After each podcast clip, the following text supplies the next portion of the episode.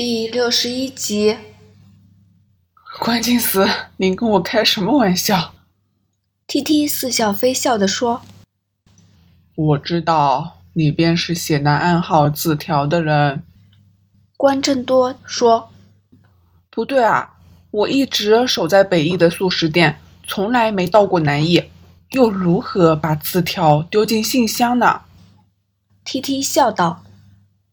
如果我出现在 A 队的监视范围，冯远仁那家伙才不会默不作声，一定指责我擅离职守。我又怎么会笨的自找麻烦啊？字条不是桑彪从信箱里找到，而是在装饭盒的胶带里找到的。T T 身子微微一震，但他仍保持微笑。那只是假设吧。或者你没说错，但信箱的可能性可不能抹杀呀。T T 反驳道：“不，那字条铁定不是从信箱取得的，那只是你一时走运遇上一个令你嫌疑大减的巧合。”关正多摇摇头说：“当我在鉴证科知道商标从信箱取出的。”只有三份宣传品，我便知道字条不是在信箱里。为什么？如果桑彪从信箱取出一大堆信，他跟捷报回到巢穴才发现字条，那还可以说得通。但是只有寥寥的三对信，那便不可能。任何人从信箱取信后，只要两手有空。在搭电梯时，都会无聊的看一下。如果当时桑彪或捷报已看到字条，他们不会毫不紧张的回到巢穴。你怎知道他们不紧张？或者他们当时已察觉危险，故作镇定呢？他们紧张的话，便不会有一个饭盒吃了一口。T T 沉默不语，直愣愣地瞧着关正多。如果他们察觉危险，应该回到单位，便立即告知老大石本胜，再收拾枪械，准备逃走。可是他们不但把饭盒拿出来放到台面上，还有人吃了一口。宣传品中只有一份是用信封装好。但由于信封仍然密封，所以字条不是因为夹在信封里。他们回到巢穴拆信才发现，最合理的推测，警告字条是在饭盒的胶带底部。当身为跑腿的捷报取出所有饭盒和饭品时，才发现那张字条，石本胜便下令撤退。根据你们的报告，捷豹曾骂过桑彪，对饭盒诸多挑剔。他大概是发觉信箱里有外卖餐单，所以特意拿回去。怎料这举动反而令调查走歪路。关警司啊，你也说这个只是推测吧？T T 回复轻松的神色。换言之。字条是在信箱的可能性并不是零啊！关正多摇摇头，从怀中取出一张纸，那是暗号字条的影印本，上面那串零四二六幺六清晰可见。你想说这是我的字迹吗？T T 笑道。重点不是数字。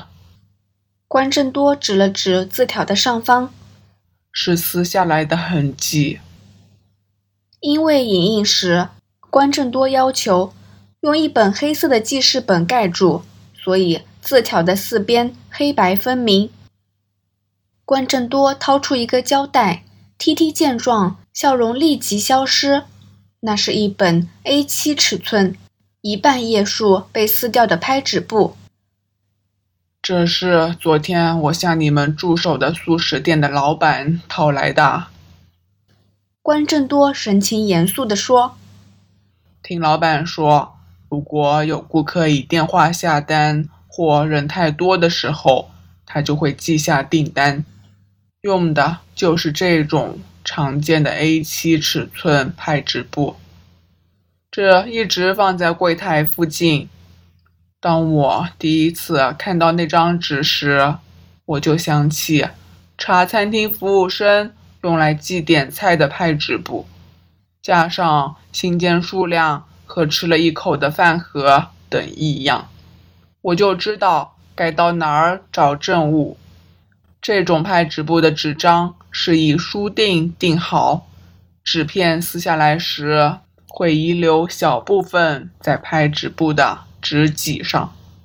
我已经找到跟字条顶部相符的那一页，只要交到鉴证科或法政部，我敢保证那是完美的吻合。慢慢着，T T 打断关正多的话说：“这一定有什么误会。如果真的是我告密。”通知匪徒有危险，那之后完全说不通啊！我不可能是内应，因为三个贼人都是我枪杀的。如果说我是借此破坏高督察的行动，好让自己跟石本胜单打独斗抢功劳，那不是很无稽吗？试问哪一个正常人会冒这种险，以六发点三八子弹跟两把 AK 四七对抗？就连我也觉得太疯狂吧！为了邀功，不值得冒生命危险啊！但为了掩饰谋杀，便值得了。关正多淡淡的说出这句话，令 T T 哑口无言，以复杂的表情盯着对方。死者之中，关正多直视 T T 的双眼，有人。是在枪战前被杀的。你把那个人混在受害者里了。关正多取出两张照片，放在面前的茶几上。那是在现场拍摄四号房死者林芳慧和宾馆老板赵炳的尸体照片。我到现场时，距离枪战已有二十分钟左右。待调查人员。完成基本的搜证后，我在现场走一圈时，已是一众死者死亡后四十至五十分钟。当时我没察觉异样。关正多指着照片说：“可是当我看到这批照片时，便发觉有问题。这两张照片是搜证人员。”在差不多的时间拍摄的，赵炳被 AK 打中，血花四溅，血液仍呈鲜红色，但林芳慧伤口流出的血液已有凝固现象，血液暴露在空气中会随着时间凝固，颜色会越来越深，最后甚至会凝结成块，跟淡黄色的血清分开。按道理，林芳慧和赵炳被杀的时间顶多只有一分钟之差，可是照片上血液凝固程度的差异却有十至二十分钟。当然，时间越久，分别就越不明显。四十分钟前死亡和一个钟头前死亡所留下的血迹几乎没有分别。那便是我在现场看不到漏洞的原因。T T 没有做声，关正多就继续以平淡的语气说下去：“见证人员对枪战过程不清楚，这十数分钟的差异不足以引起注意，而一般探员对血清变化程度并不敏锐，这便成为一个盲点。”更重要的是，因为对手是杀人如麻的石本胜，没有人会猜现场居然巧合的在枪战爆发前十五分钟发生另一宗谋杀事件。关键词，你也说巧合了，这种推论只是一种臆测，难以令人信服。T T 为自己辩白。乍看是巧合，但实质上是一次釜底抽薪，因为没有退路而做出的操作。关正多若无其事地说出沉重的话：“我问过素食店老板，以向在医院留医的警员范士达求证，你在事发当天十二点四十分左右离开了一会儿，大约十分钟。范士达说那是上厕所和小休的安排，但我相信你当时并不是小休。”你利用那短促的时间空档，到海洋宾馆跟林芳会见面。关正多掏出记事本，翻开一页，说：“我向电话公司取得事发当天从海洋宾馆拨出的所有电话记录。十一点开始，有五通电话从四号房拨出，五通都是拨到传呼台。”我之后向传呼公司取得记录，查明那五个口信，首两个都是通知机主林小姐在海洋宾馆四号房等你。第三和第四个是通知机主立即到海洋宾馆四号房，有要事商量。第五个是通知机主。如果他不在十分钟内到海洋宾馆四号房，后果自负。最后一通口信是在十二点三十五分留下。我向传呼公司查询机主登记资料，有趣的是，登记者是林芳慧本人。换言之，这台传呼机是林芳慧申请给某人使用。显示两人并非一般朋友或客户关系。加上口讯内容，我相信对方有可能是林芳慧同事口中她的结婚对象，那便是你，T T。你在胡说什么？班士达说：“那天早上你经常离开岗位。”查询口讯，我已经调查过。当天你名下的传呼机根本没有讯息，而拨到传呼台查询林芳慧口讯的通话记录显示，来自家辉楼管理处的公用电话。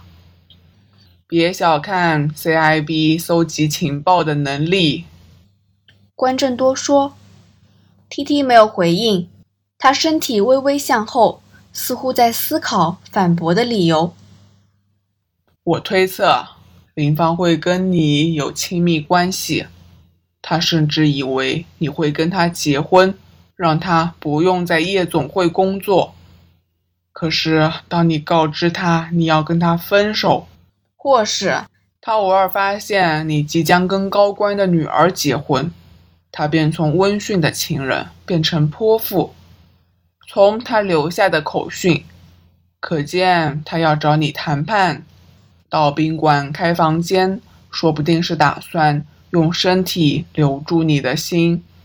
可是你置若罔闻，直到他口出恶言，才不得不应约。我相信他会在家辉楼等你，并不是巧合，而是他知道你那几天的工作地点。换言之，你们的关系比想象中更亲密。他说的后果自负，大概是破坏你的婚事，或是揭发一些令你更麻烦的事情。关真多前往探望高朗山，除了慰问对方外，更想从他口中查问他和 T T 跟 Aaron 之间的三角关系。他没有主动询问。只是以旁敲侧击的办法引导高浪山说出 T T 和 Aaron 的事。你在十二点四十分左右，可用上厕所和回复的机会，到了海洋宾馆，在房间里你们谈不久便关系破裂。林芳会大概撂狠话来威胁你。你发现无法摆平对方，直到林芳慧一离开，你便无力挽回。于是把握唯一的机会，拔出藏在身上六式微声手枪，枪杀他。我从哪里找来什么六式手枪啊？天晓得。不过旺角重案搜查为不可疑分子是家常便饭，一年下来足有五六十次行动，常包括劫匪、毒贩等等。如果说你某次行动发现这种罕见的枪械，私扣下来没有上报，那并不出奇。毕竟你是个喜爱射击的神枪手。也不是个循规蹈矩、一板一眼的死脑筋远警。就算如你所说，有人事前杀害了那个姓林的女人，将尸体留在海洋宾馆四号房，但凶手没办法确保枪战在哪个地点发生吧？或者该说，没有人能预先知道歹徒往哪里逃，他们可以跑到。家辉楼的任何一处，如果他们利用南翼楼梯或是搭电梯撤退，凶手的计划完全落空吧？你事前指示石本胜他们便行了。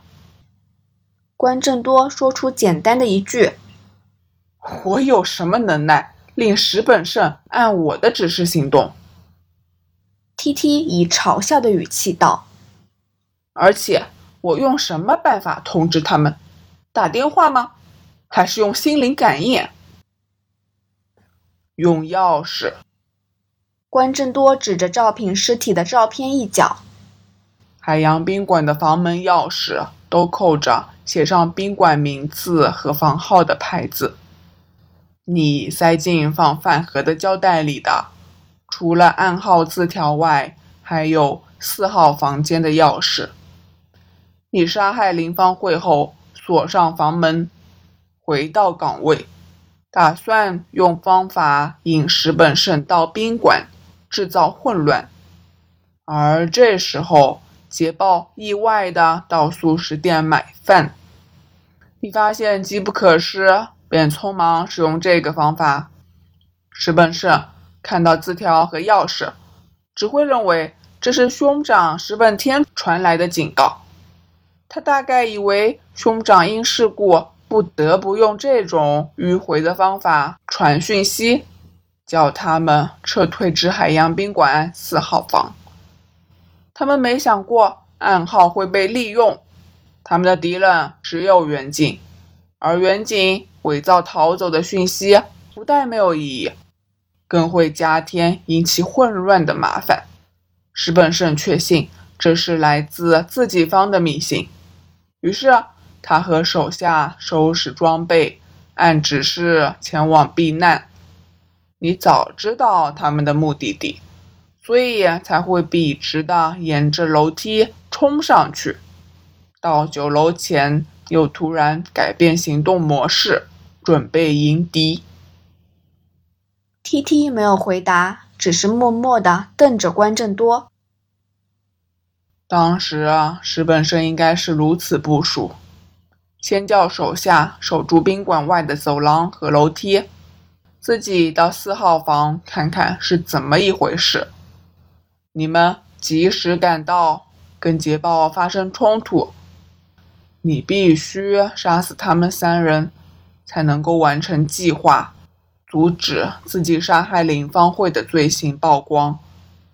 所以你根本没打算活捉他们，T T，你是个好赌的赌徒。